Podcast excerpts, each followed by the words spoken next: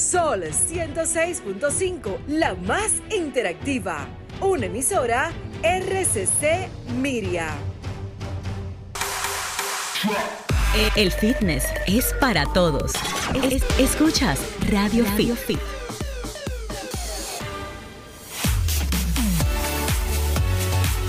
Sí, señor, el fitness es para todos y por eso cada semana estamos aquí en Radio Fit llevándote el mejor contenido de salud de la República Dominicana a través de Sol 106.5 FM, la más interactiva del país y de todo el planeta. La gente que nos sintoniza a través de www.solfm.com. Un abrazo enorme a toda esa comunidad y pues eh, decirles que hoy vamos a continuar en la línea de conocimiento de nutrición y orientándonos al respecto, igual que la semana pasada. Así que manténgase muy pendiente de lo que tenemos hoy, como de costumbre, en Radio Fit. Mucha, mucha elegancia, Rey, en el día de hoy. Ay, Se ese hombre vino estabas- pecho, yo se lo dije. en labores así de Eh, en realidad estaba en la boda sociales. de mi mejor amiga, a quien aprovecho para mandarle un beso, un abrazo bien. enorme. Pero y temprano esa boda. Muchas felicidades. De hecho, yo corté ahí en el momentito del almuerzo y digo, deme un segundito que tengo que Vengo ir ahora. a mi compromiso de los sábados. O sea, y tú vuelves voy para allá, otra vez. ¿verdad? Claro que sí, wow. porque él, él dejó los traguitos a medio talle. No, Dejé todo ahí. Y, la comida.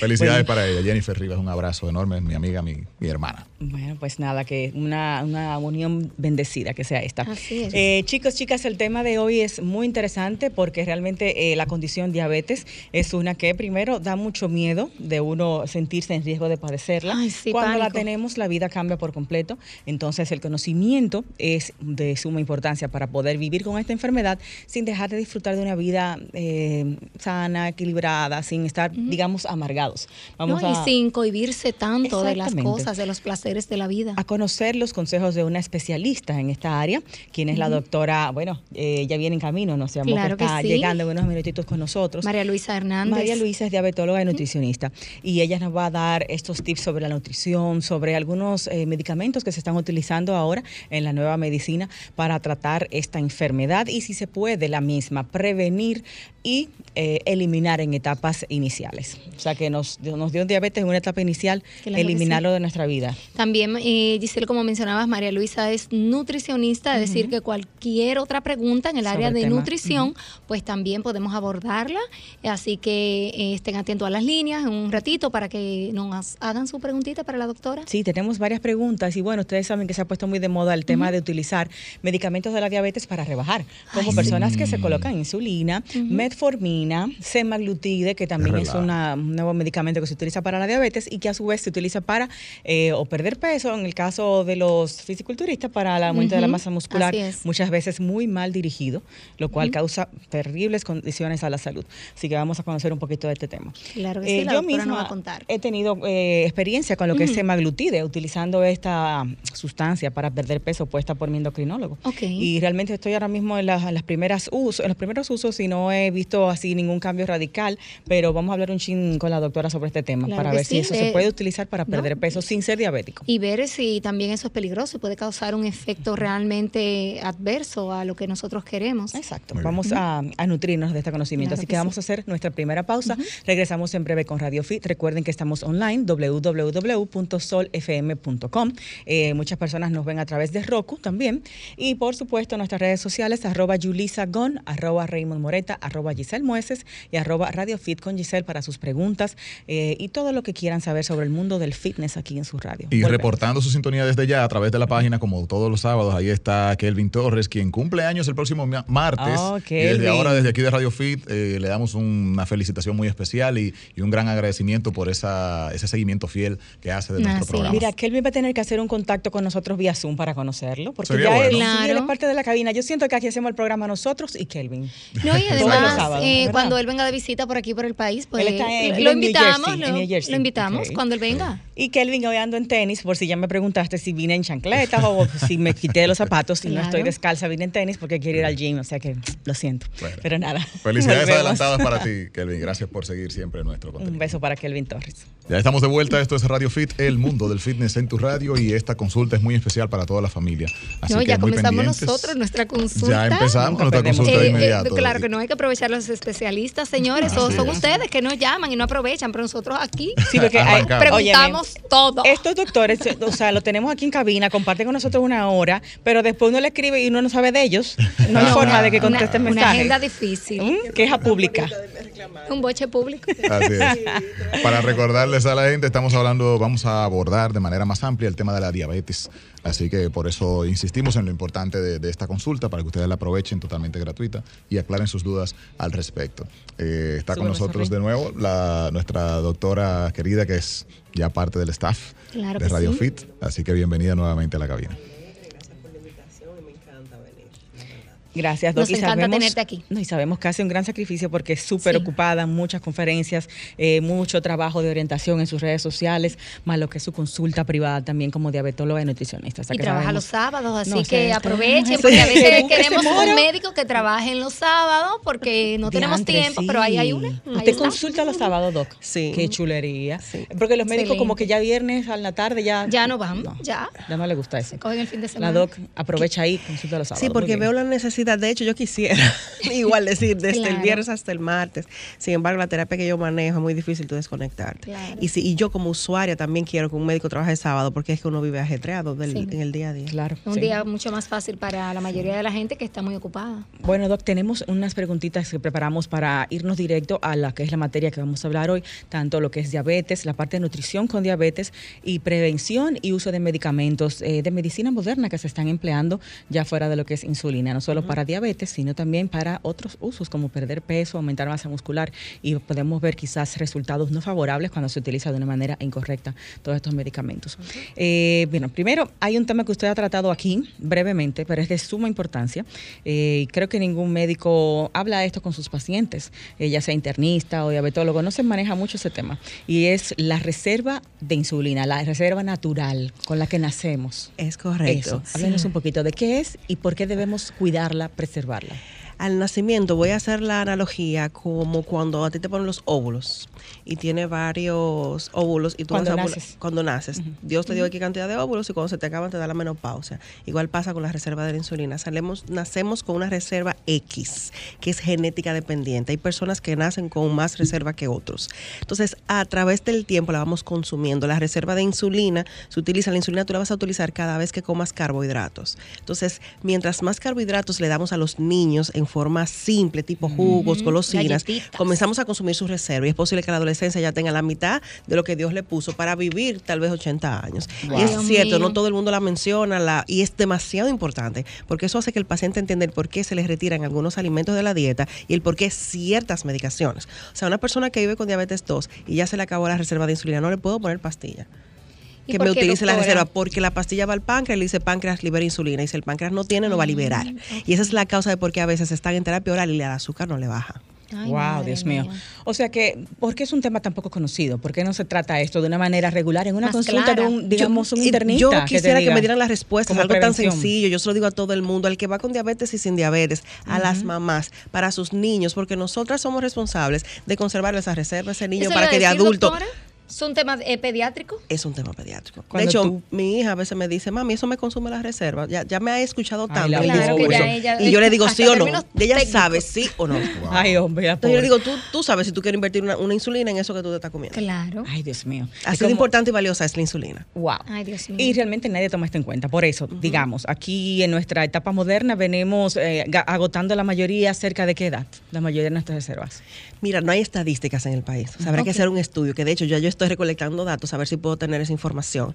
Eh, o sea, que no te puedo dar un número. Sin embargo, yo he visto niños de 7 y 8 años No. cuya reserva está muy agotada. Ay, no, me refiero a una etapa promedio en la que tú has visto que la mayoría tenemos agotadas las reservas de En el insulina. caso de tus pacientes. 30, los 40, Entre 30 y 40. wow, casi todos. Ya Casi a los seamos- 40 está todo el mundo que tiene como el 20% de su reserva. Y la mitad de nuestra vida para la mayoría de los Claro, casos. porque la expectativa de vida aumentó, entonces ya tú no te mueres a los 50, No, ni a los claro que 60, no. 80, 85, Así 90. mismo. Y tú quieres tener reserva de insulina para no tener que inye- Claro. Por lo que tú dices, todos vamos a ser diabéticos entonces en la Si vejez. vivimos mucho tiempo, es correcto.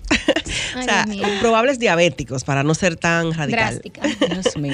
Entonces, diabéticos. el cuidado de esa reserva está directamente ligado a la alimentación. A la alimentación, al ejercicio. Porque entonces, ¿qué hace que se conserve tu reserva? El ejercicio, porque tú eh, movilizas esa energía de comida hacia el músculo sin utilizar insulina.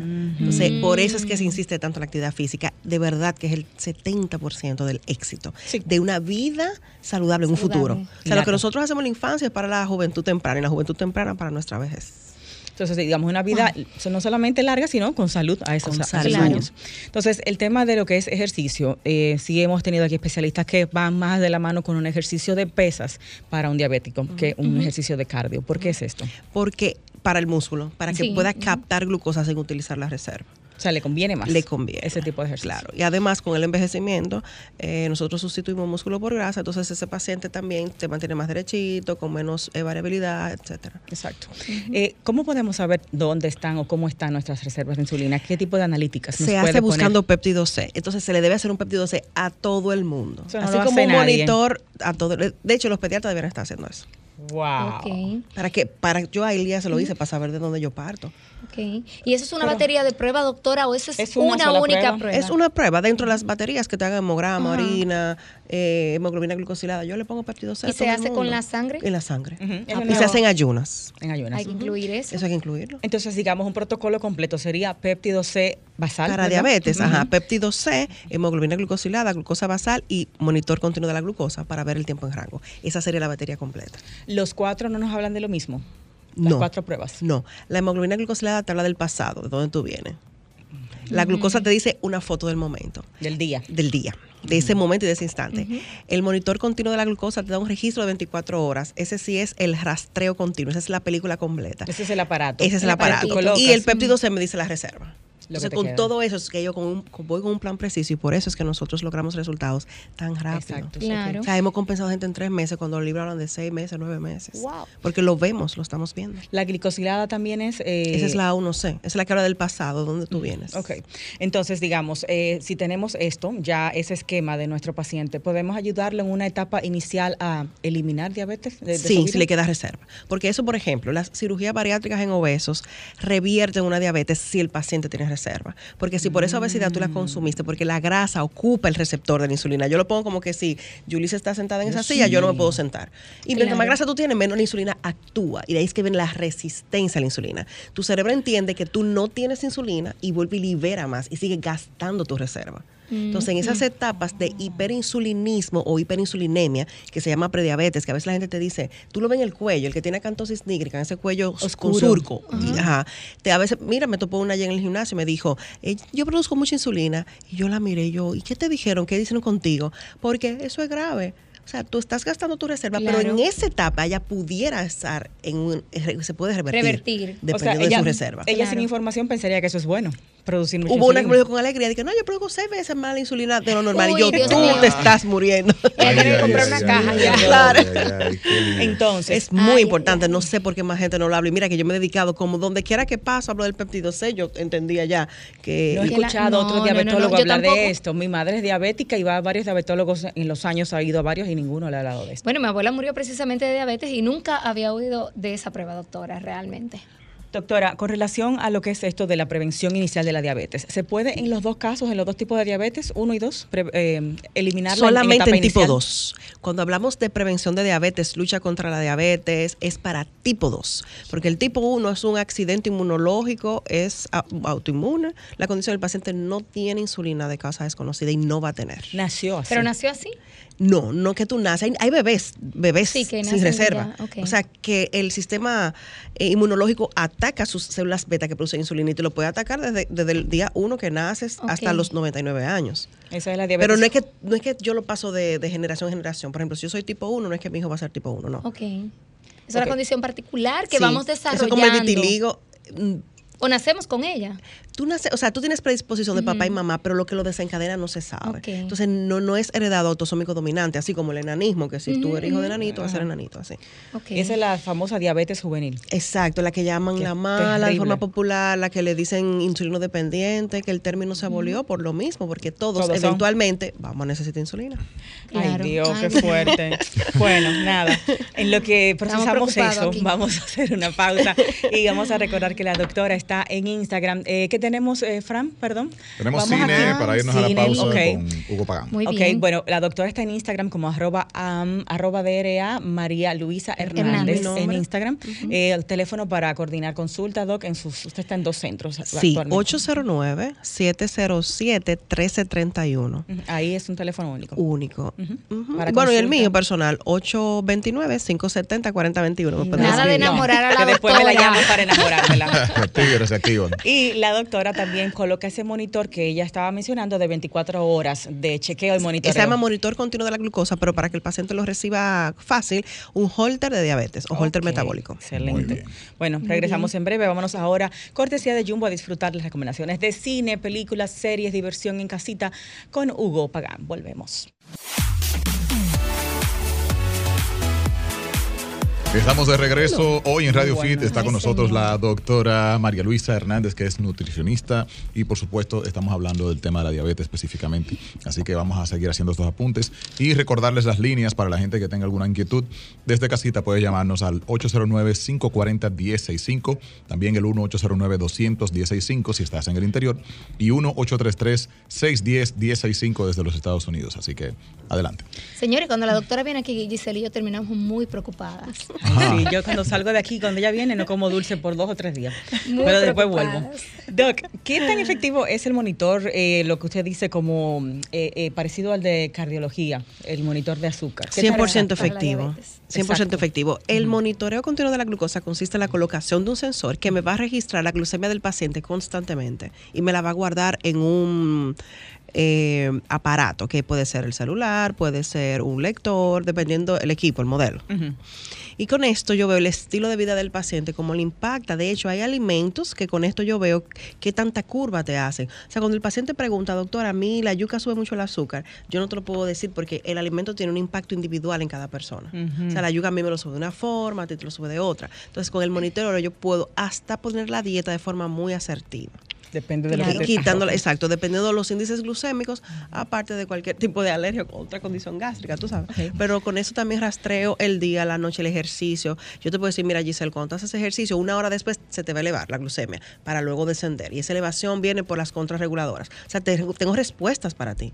O no, mira, el ejercicio cardiovascular te, te, adelga- te baja la glucemia a 100 miligramos por decilitro. Eso solo te lo dice el monitor. Porque lo puedo ver, puedo y ver el puedes rastreo. identificar los momentos del día que tal vez te sientas más cansado Sí, o mareado sí, y que sí, tenga que ver sí. con tu descenso de, de, de glucemia, sí. ¿no? Y, el efecto eso. quizá que causan algunos alimentos, María Luisa. Por Sí. ejemplo, a veces nosotros comemos algo que, como dicen por ahí, nos aboba. Anécdota, me pasó con el sushi que te llamé, yo tenía pues el monitor, te dije María Luisa, pero entonces me ha disparado y sushi es, entre comillas, saludable. Ajá. Y me dijiste que Para el sushi es- nosotros, no, el sushi no, yo no lo pongo en ninguna dieta. El sushi un es un consumidor de insulina. Ay, Dios mío. Porque ¿Por el arroz, eso. Eso- eso me dejó porque el arroz está procesado con vinagre y azúcar.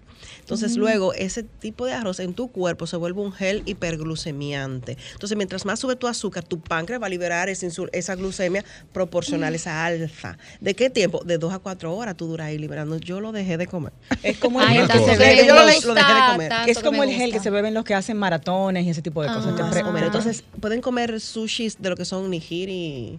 Ah, sí, sashimi, y de los que, lo que no están tiene en- arroz. No, y los que están envueltitos en algas y ese tipo de Pero a cosas. ver, le iba, le iba a preguntar justamente eso, porque nosotros creo que hay como una idea generalizada de- acá en Occidente de que los orientales son personas muy sanas, sobre todo por arroz. lo que comen. Entonces uno piensa, bueno, Japón es tradicional el sushi, eh, no sabemos que tantísimo lo comen, pero eh, a ¿dónde, decir, ¿dónde está el tema? En realidad ellos tienen un estilo saludable. Ellos toman infusión, ellos comen pequeñas porciones, comen muy rico en vegetales, no Toman usan, mucho té verde. no usan sazonadores. Exacto. O sea, que hay un balance. Pero el sushi en sí es el mismo sushi, solo que por los otros hábitos que tienen lo Eh, compensan. bueno, nosotros la platanamos, que le ponen plátano Pero- maduro frito. Claro. O sea, no es el mismo sushi, sal. no, la Pollo respuesta no.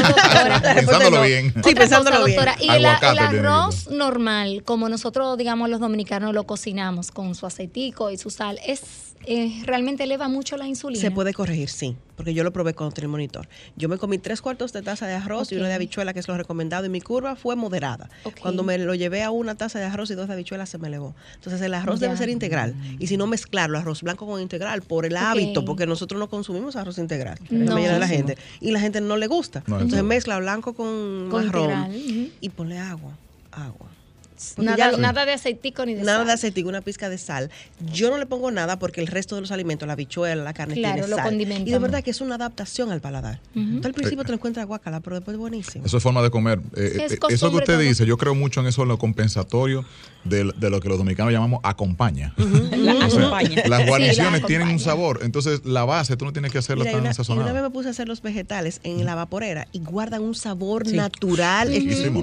No necesitan no necesitan aceite ni sal, nada. No, por Dios. Pero ¿qué tú tienes en contra del aceite de oliva? Ninguno.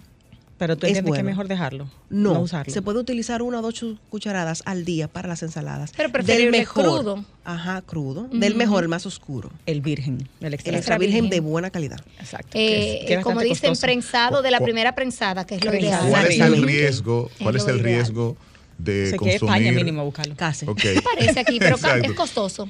¿Cuál es el riesgo de consumir el aceite de oliva más asequible del mercado?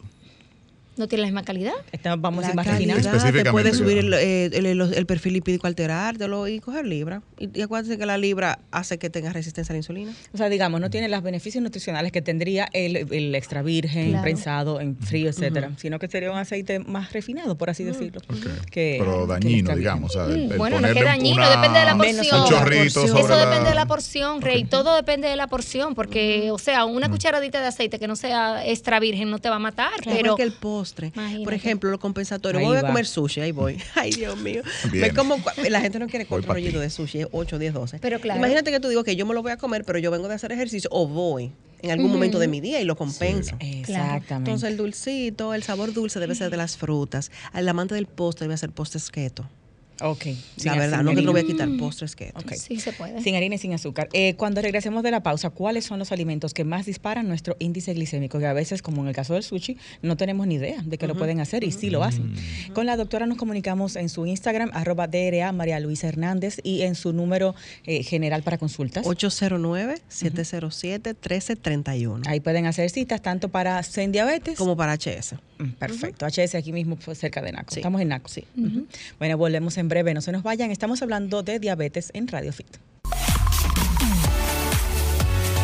Estamos de vuelta descubriendo cuáles son los alimentos que pueden disparar el índice glicémico y aprendiendo muchísimo más sobre la diabetes con la doctora María Luisa Hernández que está aconsejándonos en el día de hoy, que ella es diabetóloga, nutrióloga y está como siempre dándonos luz en estos temas. Muy informada, muy preparada y Ay, muy sí. actualizada en diabetes. Que Y es lo mortificadora, Ay, mortificadora. Mortificadora mis Pero la doctora está ¿cómo van a diciendo aquí que, la, que, que los dulces, señores, satanizando los dulces, que, pero disparan la glicemia, que son los principales que eso con su saquen dulce. eso de la A dieta. ti que nos escuchas, si compras azúcar prieta pensando que no te va a disparar la glicemia, te la dispara menos que la blanca, estás en lo Olvídese mismo. de la eso. di- ¿Qué para. tanta la diferencia, Doc? Eh, Tendría yo que poner un monitor y poner azúcar blanca, azúcar negra. Acuérdense que el alimento tiene un impacto individual en cada quien. O sea, que medirlo, tú tendrías que coger gente quizás de la misma familia, o gemelos, Oh, Exacto. que tienen el mismo ADN y ponerle a este azúcar blanca, a este parda. Y, ¿Y, qué tal la misma persona igual- consumiendo una y otra? ¿No puede ser un parámetro? Sí, eso es que ella se refiere, de ponerle un monitor. Ajá, a un monitor, hacerlo a la misma persona y gemelos en Oh, ya, como sí. para uno verlo. Pero es igual de mala, señor, igual de mala. Pero igual, o sea,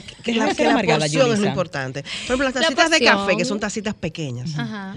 La gente bebe pozuelo, le echan azúcar. Hay gente que pone azúcar primero, que lo he visto yo, y después el café. Sí, claro. ¿El azúcar para- de dieta te dispara la glicemia también?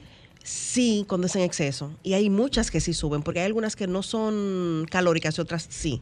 Y ¿sabes qué pasa con el azúcar de dieta? Que altera tu Ella- flora intestinal. Yo no la recomiendo, la verdad. De hecho, salió un artículo reciente, altera tu flora intestinal, las vellosidades del intestino, que es donde está nuestro segundo cerebro. Eso tiene neuronas independientes, que por eso es que la gente dice, me duele el estómago si estoy nervioso y te quiero con el estómago Es de otro cerebro.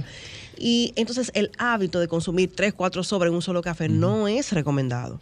Yo nunca y- voy a ser tan radical de sí, no. Yo lo hacía antes, pero ya no soy tan radical. Pero Hay ¿y un tipo qué- de Pero, y- azúcar, perdón que los interrumpa, que es el azúcar de alcohol, no sé, que yo me fijo que tiene carbohidratos. El Tiene. azúcar de dieta. Sí. eh, de, de ese tipo de azúcar de alcoholes, tiene, tiene, carbohidratos, o sea que tiene. sí endulza, sí Entonces, tiene, ¿qué sí- sí viene recomendamos de los médicos? Sí. Que la persona utilice un poco de azúcar parda en porción pequeña. Y Y, por porción pequeña, ejemplo, una cucharada. Doctora, el uso de stevia y la otra azúcar de monje. fruta del monje, por Si ejemplo. la persona está en un régimen de adelgazamiento y tiene una meta, lo recomendamos por tiempo, pero para uso crónico sostenido es mejor azúcar parda. Ok. O nada, que tú te acostumbres al sabor natural, o sea, un jugo verde con lo que te sabe la manzana y Parda la es piña. negra. Sí, negra. Bueno, el jugo verde eso no Como- necesita azúcar. Como un uso ya de por vida, pero el uso de edulcorantes de por vida no, lo recomiendas. No, eso es transitorio O sea, al- para tú al lograr alguna final, meta. si tú aderezas las cosas con, eh, eh, al punto y no, o sea, una cucharadita, al final es, es, es y la haces mejor actividad medida. física, tú vives bien, sin muchas condiciones de salud y puedes vencer la genética. Es una educación, desde el- de- vamos a decir, de mucho El tiempo. problema es que la gente Eh, para todo usa de dos Mucho. cucharadas de azúcar. Es que. Yulisa, mira, a mí me tocó dar una charla hoy problema. en el Hospital de la Diabetes y cuando estaba yo diciendo, era para adolescentes, y le digo, ok, ¿cómo un- una pasta? Y comenzaron a decirme aditamentos que yo no sabía. Le echan leche carnation, que Sí, tiene azúcar, claro. Sí. leche, sopita, que eso es dañino, Sí. eh, aceite, Embutidos. chuleta, maíz, embutidos. Exacto. Sí, tú me Y, unos famosos van- Que yo. Dentro a la de la misma pasta, sí. Adentro no, ellos hacen domplines como si fuera Aparte. pasta. Entonces me dijeron un término que es lo ahogamos en. Y ese en puede ser eh, salami guisado, puede ser. Ya ¿Entendieron? sabes, lo Entonces. Imagínate tu páncreas. Yo a veces digo, señores, la gente por desconocimiento daña el páncreas. No es cultural. O sea, no daña el páncreas, consume su reserva. Es cultural. Los niños, ¿tú has visto Claro. lo que le ponen? Oreo con juguito, jugo con más juguito. Azúcar Esos jugos Esos comerciales. Jugos sin azúcar comerciales. Mentira, porque ¿Tienen si tú lees azúcar? el, cartón dice sin azúcar añadida. Ajá. Y cuando tú te vas a la parte de atrás, tiene 36 gramos por porción. Y una cucharada de azúcar tiene 15. O sea que tiene dos cucharadas, y, dos cucharadas y algo por cada vaso. O sea, mentira, es marketing. Exacto. No es añadida En- entonces en, en ese gra- caso. en ¿Es la- gramos, de la naranja? Es de la naranja, disque. Que tiene porque yo creo una naranja que yo me coma. Exacto. Claro. Exacto. Y Aparte más o de menos que- en sí. gramos, doctora, que para uno, por ejemplo, decir, bueno, voy a buscar, de esto que no tiene azúcar, eh, tiene tanto gramos, bueno, esto puedo considerarlo porque hay algunos que son bastante bajos. De 15 hacia abajo. De 15 hacia abajo. Ya un alimento Ay, que pasa de mamacita. 7 gramos de azúcar por porción Ya. es un alimento alto en azúcar. ¿Verdad que sí? 7 gramos sería lo ideal, en, digamos, en un yogur. una porción de yogur. El yogur, El yogur es- sí, porque la porción es pequeña, claro. Sí. Siete gramos. El, el yogur también es un alimento peligroso porque Sí, porque realmente la gente tiene comienza yogur de azúcar. fresa, Bueno, eh, fulano. La estilo, ay Dios mío, estilo griego. Estilo griego. Sí, se me fue, Sí, pero Ok, pero o sea, Pero tiene ¿cuál es- azúcar. cua- para Yogur natural, completa la idea, El sí. yogur tiene... eh, eh, Tiene carbohidratos, le ponen azúcar añadida, mucho de la etiqueta de afuera es marketing. De hecho, yo en estos días fui al súper, yo porque no quiero, yo no, no quiero eh, tirarme a la industria en contra, pero la verdad, tú comieras puro tubérculo con ensalada. Yo cojo los productos y digo, "Diantre, qué mentirosos son. Mira, yo agarré, O oye, sea, la grabé. Son mentiras las etiquetas. Mentira, algunas, lo que te dice adelante. Lo- la, la del factor nutricional detrás, ellos te describen lo que es, pero adelante que te ponen, por ejemplo, yo vi una promoción de unas tortillas de taco que decía de almendra. Y yo, ah, pues de harina de almendra yo me la puedo ¿Y qué comer. decía Claro. adentro? Porque yo tengo alergia al trigo. Mi amor, cuando yo voy atrás, trigo, bla, bla, bla, bla, bla, almendra de último. De último. Entonces, ¿Qué cuando es? tú lees la etiqueta nutricional y los ingredientes, el ingrediente que primero te ponen es el que más contiene. Exacto, el que más contiene. Ajá, sí, entonces la almendra es. estaba de último. Digo, y el de almendra adelante. Mira, me dio deseo de reportarlo, ¿eh? Doctor, usted va a tener o que sea, hacer un cursito tenía también más de almendra, pero estaba colocado debajo. ¿no? Claudia me relaja Es el mucho último ingrediente y es lo que menos tiene. en la menor cantidad. Pero te lo ponen en el marketing adelante. La gente lo coge así. Sí, es importante decirle a la gente, Ay, Dios la portada de un producto la hace un publicista. Exacto. no Para un que médico. tú quieras llevarte el La producto. parte de atrás esa la, esa es La el del valor registro médico. médico. La de La que se publicista. supone que tú y eso tienes es que estudiado declarar. en lo que atraiga más. Que Incluso cuando te dice eh, 100% sabor a, A queso, fresa. por ejemplo. Pero es 100% sabor a fresa, no tiene fresa. Está ¿No diciendo tiene? 100% sabor y no está mintiendo. No. Pero es que Claro. sabe 100% fresa. No es 100% No fresa. tiene fresa. Y en Es algunos, eh, algunos productos eh, realmente engañan al público porque Claro. hubo un escándalo grandísimo con Lucky Charms, con ese conflet. Y ese es Ajá. el real azucarado en Estados Unidos, se produce allá. Y hubo un tema con los ingredientes y un desastre. Oye, O eso que- pasa donde quiera, en Europa pasa también, es decir, eh, realmente los ingredientes muchas veces, eh, sobre todo lo que dice delante, no es en realidad lo que uno cree. Solo en Chile, yo vi en el supermercado, ¿se acuerdan la galletita danesa, la que nos dan a nosotros en diciembre? Ujú. Decía Ajá. fuera alto en azúcar. Allá le ponen una etiqueta negra adelante que dice alto en azúcar y grasa. Tú lo eliges si tú quieres, pero te lo están diciendo. Ya eso es como Claro. una En política, Chile yo lo vi, como una lo del política cigarro y el alcohol. nacional, sí lo Claro, hicieron. así el debería ser. Así debería ser. Ujú. Ya si tú te las comes, pues ya tú sabrás. Para allá, usted que Claro, sabe. como los avisos de la piscina. Nada, ¿cómo es? Si le pusieran eso a los chocolates, yo Sí. me lo comería Si menos. usted quiere tirarse, no hay salvavidas, ahógese.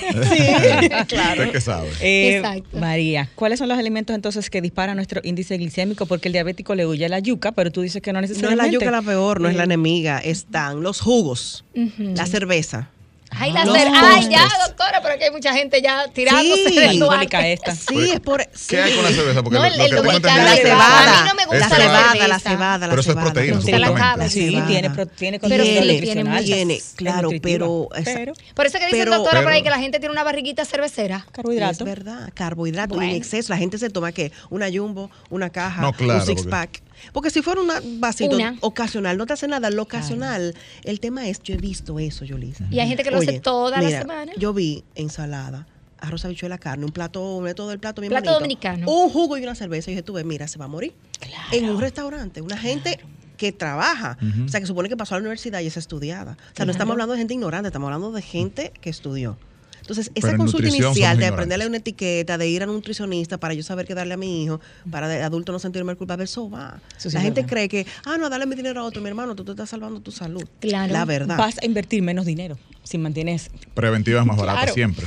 Eh, ¿Sabe, doc, doctora, eso, eso, eso deben incluirlo ahí, un, cur- un cursito en, el colegio. en- yo lo, yo, lo estoy diciendo desde hace Ah, muchos sí. años. Eso sí, antes nos daba moral y cívica, ahora hay que poner Ajá. nutrición. Nutrición. Desde quinto, cuarto, favor. por con Por educación favor. sexual y por todo eso, eso. por eso Sí, que ha aumentado sí. la, la población ¿Cuáles obesa. son los síntomas si estamos padeciendo diabetes tipo 1 o diabetes tipo 2 para reconocer?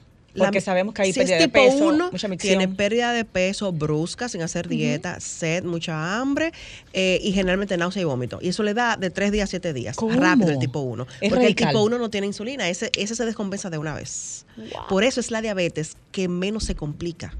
La tipo 1 es la que menos se complica a largo plazo. ¿Por qué? O sea, porque como ellos dependen de insulina de una vez, no duran mucho tiempo sin utilizarla. O sea, si tú duras tres días sin insulina, ya te está muriendo un tipo 1. Pero el tipo 2, como le queda un poco de reserva, ese, el cuerpo está tratando de compensar. Y al momento del diagnóstico, a veces tienen de 5 a 10 años con diabetes y no lo saben. Entonces, a veces debutan con una, con una complicación.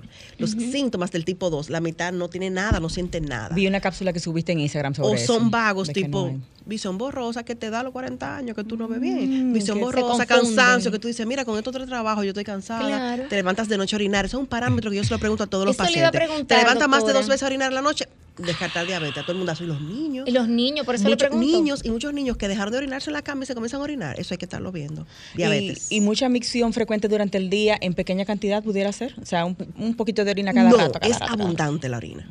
La pequeña cantidad puede ser una infección. Ok, mucha pequeña cantidad en varias veces al día. Bueno, pues entonces ahí tenemos eh, diabetes. Vamos a decir que entonces la más benévola es la tipo 1. Claro, la que la gente más miedo le tiene, pero fíjate que los tipos 1 que se cuidan son eh, atletas, jóvenes, Sí. sanos. El tipo del que tú ves caminando lento, con una amputación, que no ve. El tipo 1 es mi favorito. Yo le digo que es la Pero yo, de la yo buena. entendía igual Lo que era yo como por niveles, como No. tipo 1 me estoy iniciando No, diabetes. no, tipo 2 más uno para es que tú ¿no? no tienes insulina y tipo 2 es que, que tú te queda. Y que de esa reserva que te queda, ¿cuánto te queda? Lo que vamos a buscar. El problema es que esas personas entonces, como entienden que le queda, pues no se cuidan no igual. se cuida. Entonces el tipo 1 no no, puede la inventar. O sea, si yo no me quiero poner insulina, me descompenso.